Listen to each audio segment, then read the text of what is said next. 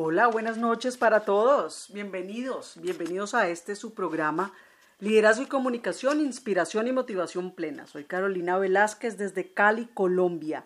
Y hoy vamos a estar cerrando nuestro mes de marzo con un tema que es directamente el tema que yo manejo y es liderazgo.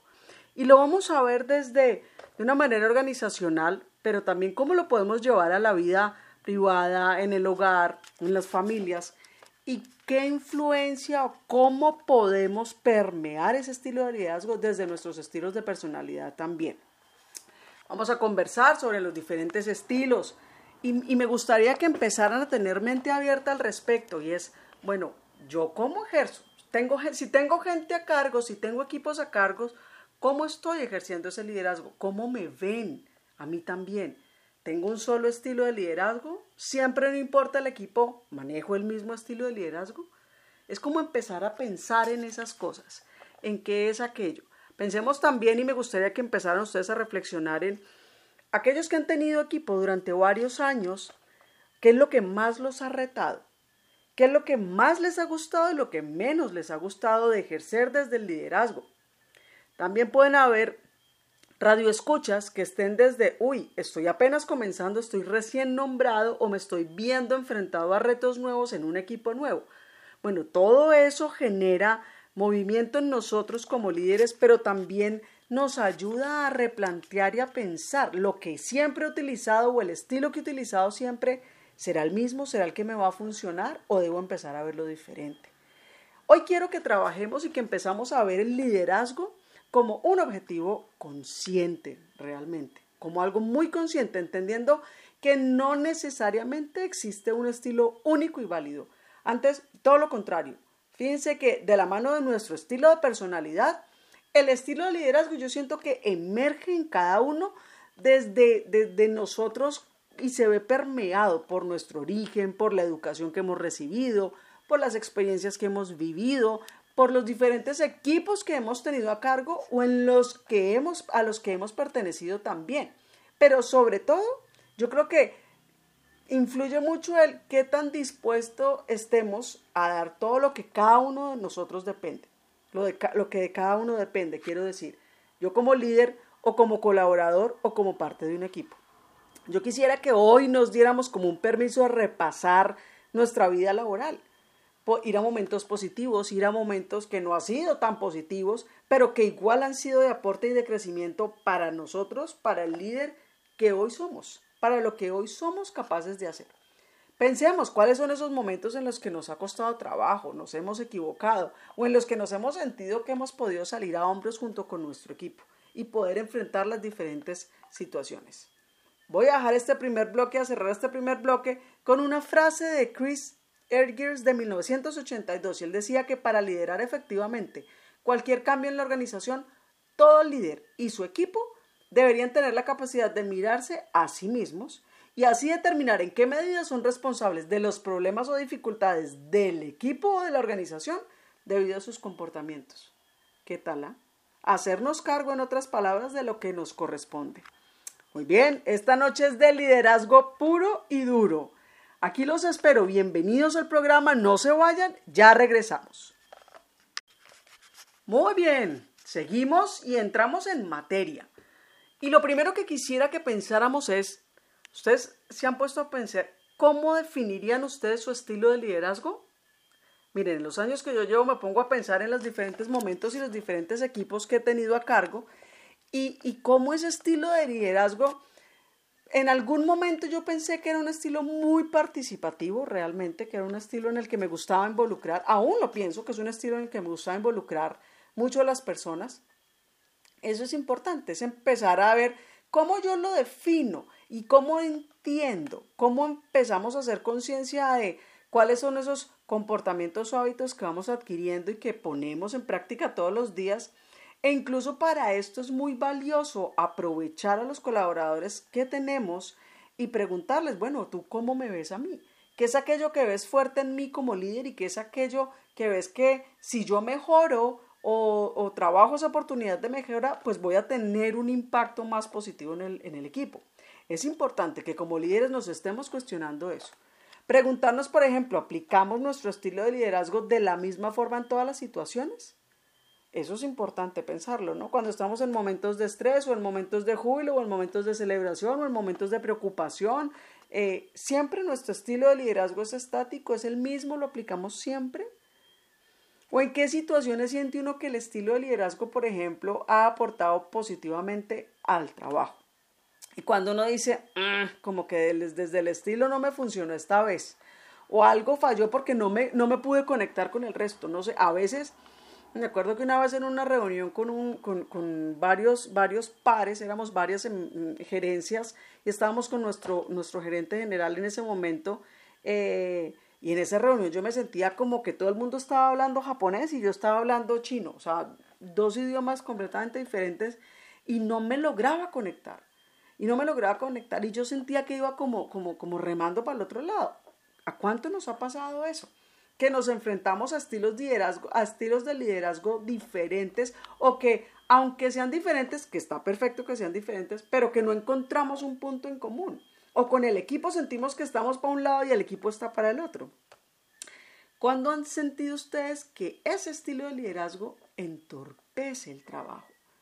Y eso es muy importante porque en la medida en la que yo me hago consciente de esos momentos en los que yo como líder puedo llegar a ser la piedra en el zapato la tranca, para el, palo para la rueda de mi equipo, pues esos momentos son los que me ayudan a reflexionar y también a poder identificar cómo lo puedo mejorar, ¿no? Y, quisiera una última pregunta añadirle ahí es, ¿ustedes creen que los colaboradores que tienen juegan algún rol en especial al momento de ejercer desde el estilo de liderazgo de ustedes? ¿O no importa con qué colaboradores estén, sienten que siempre ha sido el mismo estilo o pueden aplicar el mismo estilo en todas partes. Eso es muy importante, poder empezar a identificar eso. Y eso lo podemos hacer con una bitácora. Podemos día a día llevar, por ejemplo, cómo, cómo me sentí hoy liderando, manejando el equipo. Fluí, no fluí. En los momentos en los que no fluí, ¿por qué no fluí? ¿Qué se presentó? ¿Qué situación pasó? ¿Qué pasó con mi equipo? ¿Quiénes estuvieron involucrados en esa situación?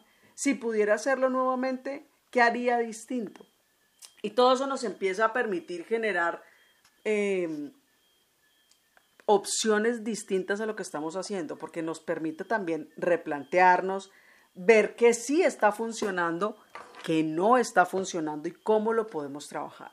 Y miren que hoy quiero compartirles desde una definición que me gusta mucho. Yo no soy muy de, de enfocarme o de, de, encasillarme en una sola definición, pero esta me ha parecido muy interesante y la quiero compartir.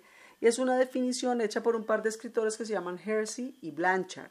Y ellos hablan de un liderazgo situacional y cómo el liderazgo situacional es acentúa el uso por parte del líder de un estilo flexible de liderazgo, es decir, dependiendo del momento, del equipo, de la situación en la que estemos, el liderazgo puede cambiar o puede modificarse por momentos.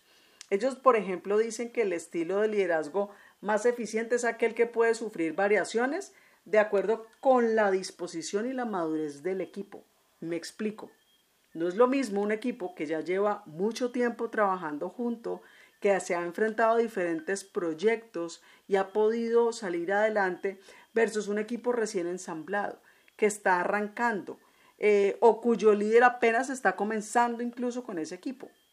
Los estilos de liderazgo ahí pueden tentativamente cambiar.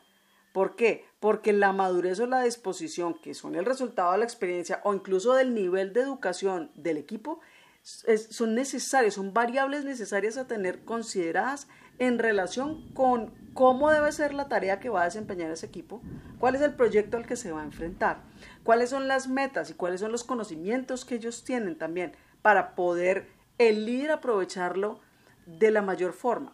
Por ejemplo, si yo tengo un equipo que tiene un conocimiento enorme y yo voy a hacer un como líder un, un seguimiento eh, de respirar en la nuca y no estoy valorando la experiencia que ese, equipo ya tiene, pues probablemente es un equipo que, que, se va a cansar, que no me va a dar, porque se va a aburrir, porque no necesita ese micromanagement, porque va al contrario, lo que necesita es volar, que le dé instrucciones, pero que huele.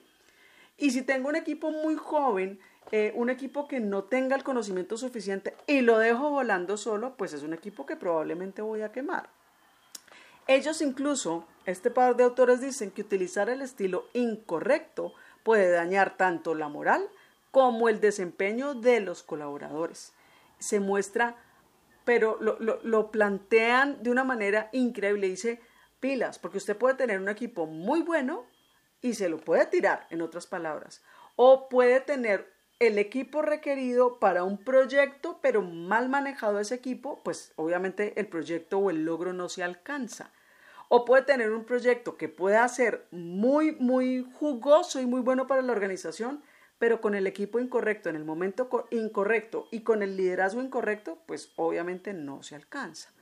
Esto, esto empieza a ponerse interesante y el, y el, y el modelo del liderazgo situacional, como se llama, recomienda un tipo de liderazgo dinámico y flexible en lugar de uno estático. ¿Se dan cuenta?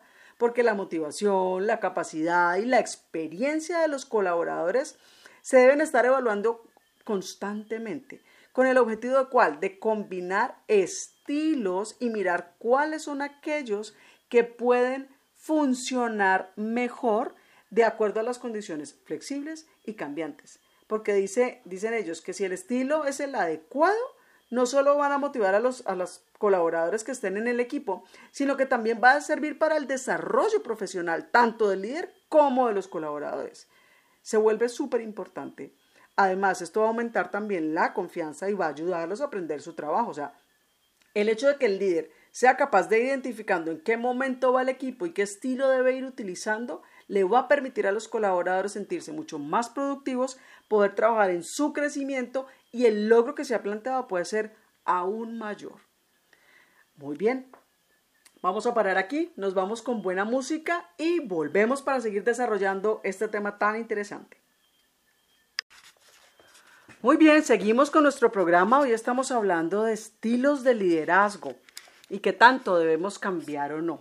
Estamos hablando sobre todo de la teoría del liderazgo situacional y cómo habla que si los líderes tienen un estilo que sea lo suficientemente flexible o si están dispuestos a, a, entrenarse y a capacitarse para cambiar de estilo dependiendo también de la situación, obviamente, pues es muy probable que van a lograr el éxito en cuanto a su liderazgo, porque van a ser reconocidos por su gente, van a ser asertivos en su comunicación, en sus instrucciones y en la empatía que logren generar con sus equipos. Ahora, aquellos que tienen personas a cargo y tienen un, estilo de liderazgo que sea inflexible, el tema relativamente inflexible, ellos pueden llegar a operar con cierta efectividad, solo que en las situaciones en las que se ciñan mucho a su estilo les va a costar trabajo. ¿Por qué? Porque la falta de flexibilidad lo que puede hacer es entorpecer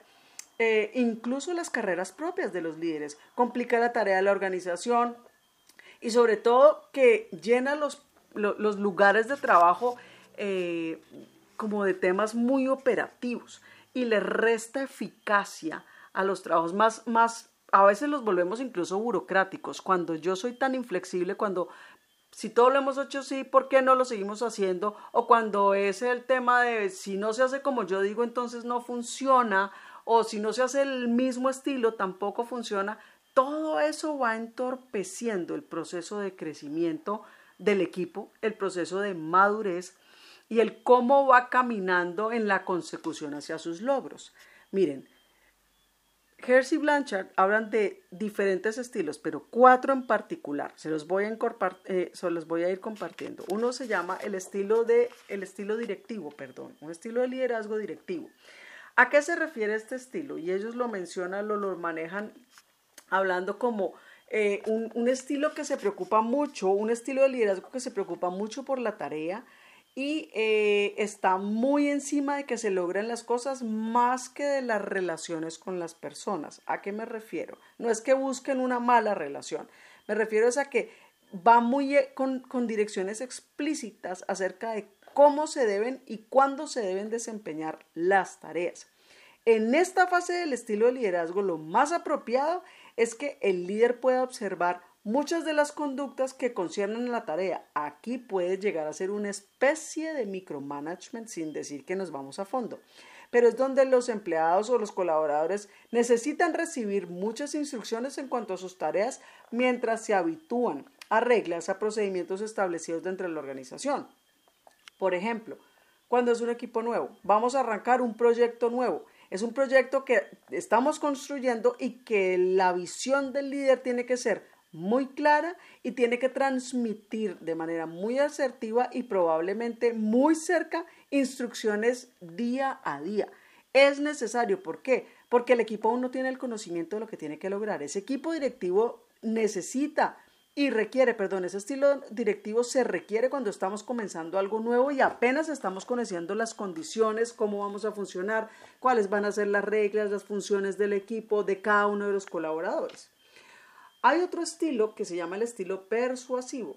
Este está apoyado en un interés muy particular en las personas, pero también al mismo tiempo en la tarea.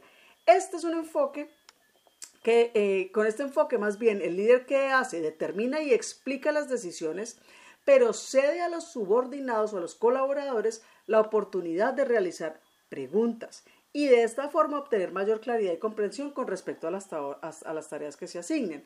Entonces este es un estilo en el que eh, sigo poniendo mucha atención a la tarea, pero le doy más juego al colaborador. Puedo vincular más al el colaborador puede tener un aporte mucho más directo porque ya está empezando a recorrer una curva de aprendizaje en el proyecto que yo estoy haciendo. Luego viene un estilo que se llama el estilo participativo. Esta es una combinación de un liderazgo muy enfocado en la persona, en las relaciones y ya el tema de la tarea no tengo que estar tan encima de la ejecución y de la tarea porque el equipo ya lo maneja mucho más. Entonces aquí el estilo comparte ideas, el líder, perdón, comparte ideas con los subordinados, les da la oportunidad de participar en la toma de decisiones también. Si ven, este va un poquito más allá del persuasivo. Aquí en esta fase los colaboradores tienen más oportunidad y obvio su motivación para superarse pues empieza a aparecer aún más. ¿Por qué? Porque además empiezan a buscar de forma activa más responsabilidades. Aquí ya el colaborador no necesita esa guía tan directa, sino que ya también está proponiendo, pero además puede hacerse cargo de decisiones más allá. El líder ya no va a tener la necesidad de estar tan metido, dirigir tanto, tanto, tanto. Siempre el líder tendrá que estar, obviamente, presto, presente y acompañando y además ofreciendo apoyo, porque, porque el líder tiene que estar ahí, tiene que ser respetado, tiene que generar esa seguridad en el equipo. Pero ya ese apoyo va a ser con el fin de reforzar la determinación de los colaboradores que van a querer obtener más responsabilidades. ¿Ven? Se van dando cuenta como en la medida que la curva de aprendizaje del equipo va avanzando, el líder puede ir soltando un poco más de cuerda.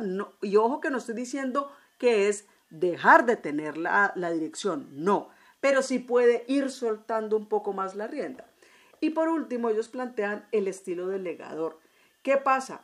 Este es un estilo en el que el líder puede ir mucho más tranquilo porque su, su equipo ofrece y está tan no solo comprometido, sino que su conocimiento y su experiencia ya es tal que puede ir trabajando el líder en paralelo otros proyectos, otras situaciones, porque su equipo va a poder desarrollar ya lo que hay. Este es un estilo que no necesita dirección permanente, porque ya el líder delega en sus seguidores las responsabilidades y tomas de, de decisiones y su ejecución, pero igual está ahí. Lo que pasa es que en la medida en la que ellos van adquiriendo, los colaboradores van adquiriendo más confianza, más experiencia, pues obviamente la autonomía, la autogestión se va generando y eso hace que el líder también le permita al equipo ir creciendo e incluso se, se generan nuevos liderazgos eh, mucho más autónomos y el equipo va creciendo también en este tipo de manejos. Entonces, fíjense cómo dependiendo del estilo de liderazgo va apareciendo de acuerdo a la madurez del equipo, al conocimiento que se va teniendo, a la curva de experiencia que se va viviendo frente a las diferentes situaciones y cómo además el hecho de que yo como líder ejerza un liderazgo flexible permite que en mis colaboradores empiezan a emerger también nuevos liderazgos que a su vez podrán ir dirigiendo nuevos equipos, nuevos proyectos. O sea que en la medida en la que yo como líder aprenda los estilos de liderazgo y entienda que voy desde la flexibilidad, no desde la alcahuetería, pero sí desde la flexibilidad y dándole espacio también a mi gente para que vaya creciendo y aprendiendo, estoy sembrando futuros líderes en mi equipo. Y es de las cosas más valiosas que creo que como líder uno puede vivir, ver a otros crecer y verlos desarrollarse como líderes y tener equipos a cargo. Es, es una de las cosas más maravillosas. Y con esto cierro este bloque y venimos, esto no ha terminado, ya venimos, y entramos por último en un tema que me encanta y que liga directamente con esto y es el tema de la vulnerabilidad en el liderazgo. Ya volvemos. Muy bien, regresamos, volvemos, estamos hoy hablando de liderazgo puro y duro, puro y duro, y estamos hablando, si apenas se están conectando, estamos hablando de los estilos de liderazgo y cómo debo eh, ser flexible como líder y cómo debo ir adaptando, adaptando mi estilo de liderazgo de acuerdo al momento de madurez en el que está mi equipo. Pero una de las cosas que yo creo que como líder me ha pasado y yo creo que a ustedes también es cuán vulnerable en muchas ocasiones me siento cuando estoy ejerciendo mi liderazgo. Y yo digo, como líder, ¿qué es aquello que me hace sentir vulnerable? Si yo se los preguntara a ustedes, de las cosas cuando yo comparto en los talleres con, los participantes, eh, me dicen, mira, a veces la vulnerabilidad, para mí la vulnerabilidad es miedo, es eh, temor a exponerme, es sentirme desnudo, es no tener la información, eh, es sentir que me pueden hacer daño. Y todo eso, como líder, a veces también nos sucede. Por ejemplo, ¿cuál ha sido el momento en el que más vulnerables se han sentido ustedes como líderes? Les doy un ejemplo. Cuando tengo que despedir a alguien, por ejemplo, es un momento de mucha vulnerabilidad. O cuando tengo que estar en una reunión o me llaman a una reunión, llego, creo llegar con toda la información y me hacen una pregunta precisa sobre lo que yo no sé, por ejemplo, me hace sentir vulnerable. Cuando me veo expuesta en público, también puede hacerme sentir vulnerable. ¿Y qué emociones genera eso en uno como líder? Muchas te puede generar angustia, frustración, miedo, rabia, tristeza, eh, temor, eh, desasosiego, muchas cosas asociadas a la vulnerabilidad. Y además, ¿cómo afecta, cómo puede afectar eso el desempeño? El hecho de yo sentirme vulnerable en alguna circunstancia, ¿cómo puede afectar mi desempeño? Pues miren que investigando me encontré una, eh, o me encontré más bien varias investigaciones hechas por Brené Brown, se las recomiendo ampliamente, ella ha escrito muchos libros eh, y también la pueden encontrar en, documentales que se han hecho en Netflix y en charlas TED que aparecen eh, en Internet, donde habla sobre la importancia de la vulnerabilidad y de la, de la vulnerabilidad y de la vergüenza bien manejadas cómo esto nos puede generar posibilidades muy grandes, cómo realmente la vulnerabilidad se puede volver un superpoder cuando lo manejo de una manera eh, asertiva. Y ella explicaba, por ejemplo, que, así como les decía ahora, la vulnerabilidad la hemos relacionado por lo general con, con palabras o situaciones que nos generan miedo, incertidumbre, escasez, eh, la necesidad de encajar en o a veces nos genera vergüenza y dolor. Pero ella decía, bueno, ¿y qué tal si la vulnerabilidad la vemos desde un aspecto positivo? Es decir, como una especie de superpoder.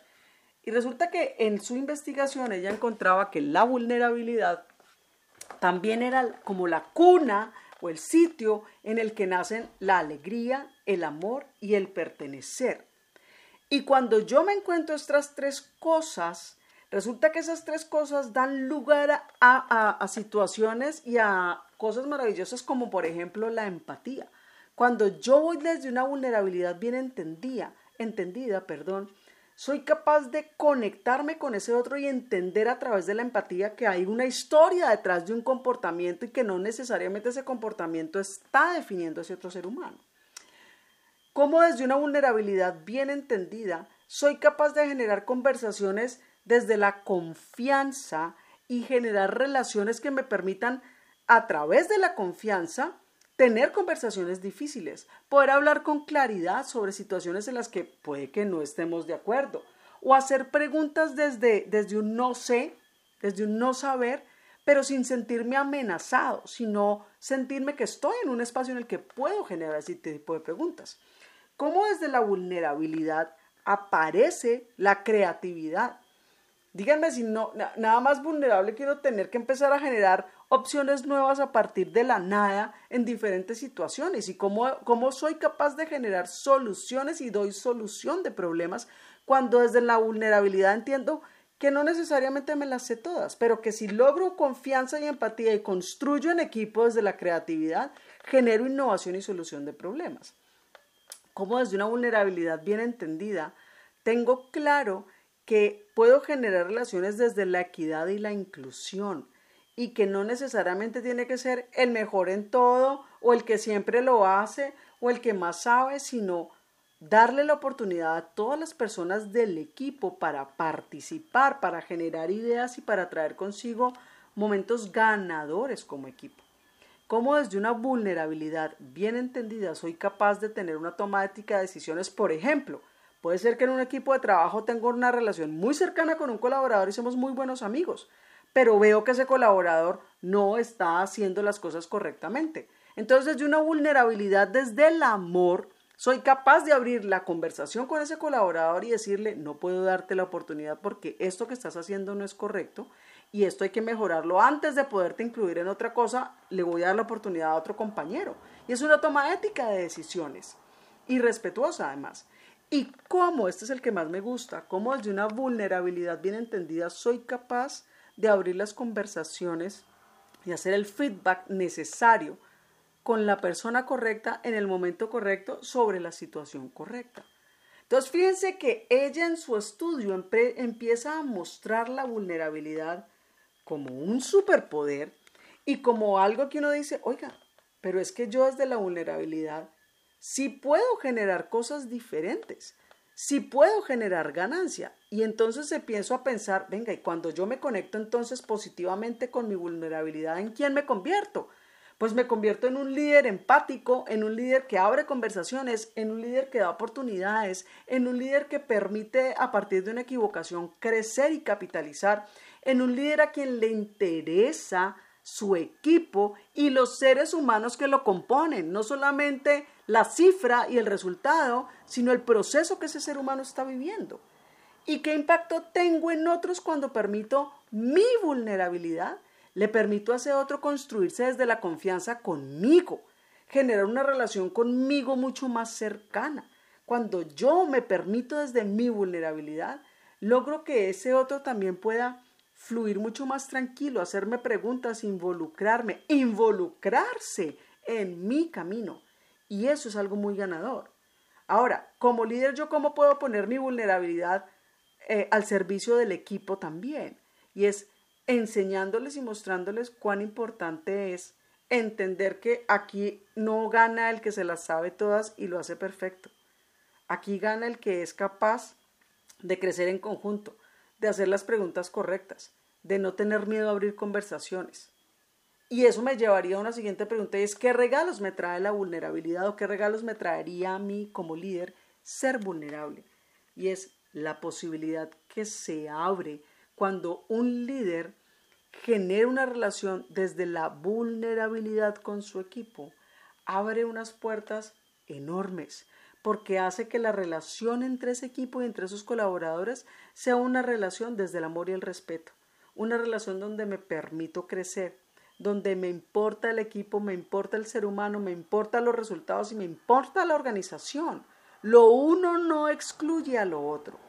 Pónganse a pensar, al final del día, nosotros como líderes, ¿por qué trabajamos? Porque al letrero le vaya bien, siempre lo he dicho, es decir, porque a la organización le vaya bien. Incluso si yo voy más allá, yo voy porque a mi cliente le vaya bien, porque hagamos patria en el país que estemos, porque aportemos a este mundo desde donde estemos. Es que somos parte de muchos sistemas. Y, no nos podemos quedar en, en soy este equipo aquí, soy el líder de aquí, esto es lo que yo hago. No, todo lo que yo hago tiene un impacto Imagínense desde una vulnerabilidad bien entendida el impacto que yo puedo tener en la familia de mi colaborador. Entonces, si yo lo pienso si yo tengo un equipo de trabajo y digamos que no sé, mi equipo de trabajo directo son 20, pero de mí dependen 500 personas. Pónganle que bajito por cada familia hoy en día son 3 o 4 personas. Entonces, si son 500, realmente estoy impactando a 2000. Y esos 2000 hacen parte de otros sistemas, de otras comunidades que también voy impactando. Como líderes, no nos alcanzamos a imaginar hasta dónde podemos llegar. Y eso es muy importante, que lo tengamos presente, porque ahí es donde nosotros podemos hacer la diferencia. Fíjense que vulnerabilidad no es sinónimo de debilidad. Realmente vulnerabilidad es sinónimo de fortaleza. ¿Cómo vamos hasta aquí? Bueno, les recuerdo que me pueden encontrar en mis redes como Carolina-al piso, Velázquez-al piso Montoya y me encuentran por Instagram, LinkedIn, YouTube y TikTok. No se vayan. Al corte, después del corte volvemos para hacer el cierre y nuestras conclusiones de este tema tan interesante, un liderazgo desde la vulnerabilidad bien entendida. Ya regresamos.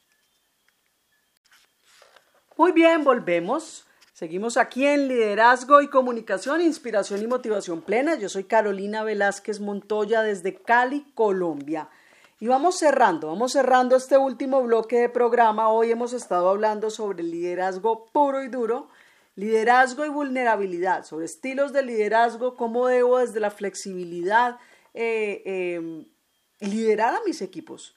¿Cómo puedo yo aportar entendiendo que no puedo ser inflexible, que no puedo ser radical, que no puedo ser, eh, no puedo pretender solo que sea mi estilo el que funcione, sino cómo de acuerdo al equipo y al momento de mi equipo de trabajo y al momento y al proyecto en el que estemos trabajando, pues mi estilo de liderazgo va permeándose también y va, va, va variando eh, y además se va adaptando.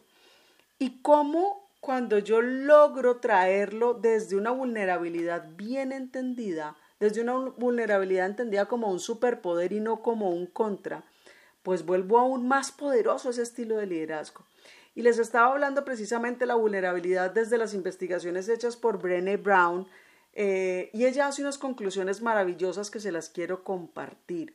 Y es como ella decía que en la vulnerabilidad, sin lugar a dudas, nacía la creatividad en las organizaciones. Cuando la organización se permite fracasar, se permite capitalizar el error, entonces la creatividad y la innovación surgen como el ave fénix y generan un poder enorme en esa organización. Y si la organización está dispuesta y los, los líderes y los, los equipos de trabajo están dispuestos a crear una cultura corporativa vulnerable, entonces van a poder crear. Y crear cabe para lo que quieran. Crear mejores equipos, crear mejor cultura, crear nueva cultura, crear objetivos, crear crecimiento, crear patria, crear opciones, crear empresa tantas cosas que se pueden generar. Y para que todo esto funcione, ella hace un cierre que me parece espectacular y fíjense que suena muy sencillo, pero no lo es. Y es hablar con las personas en vez de hablar de las personas. Cuán importante se vuelve esto. La importancia que tiene el hecho de que yo tenga claro que si yo tengo una dificultad en mi equipo de trabajo, en mi empresa, con mis amigos, en mi familia, yo debo hablar con la persona con la que tengo la dificultad y no hablar de esa persona. No debo irme a rajar y hablar mal de ese otro.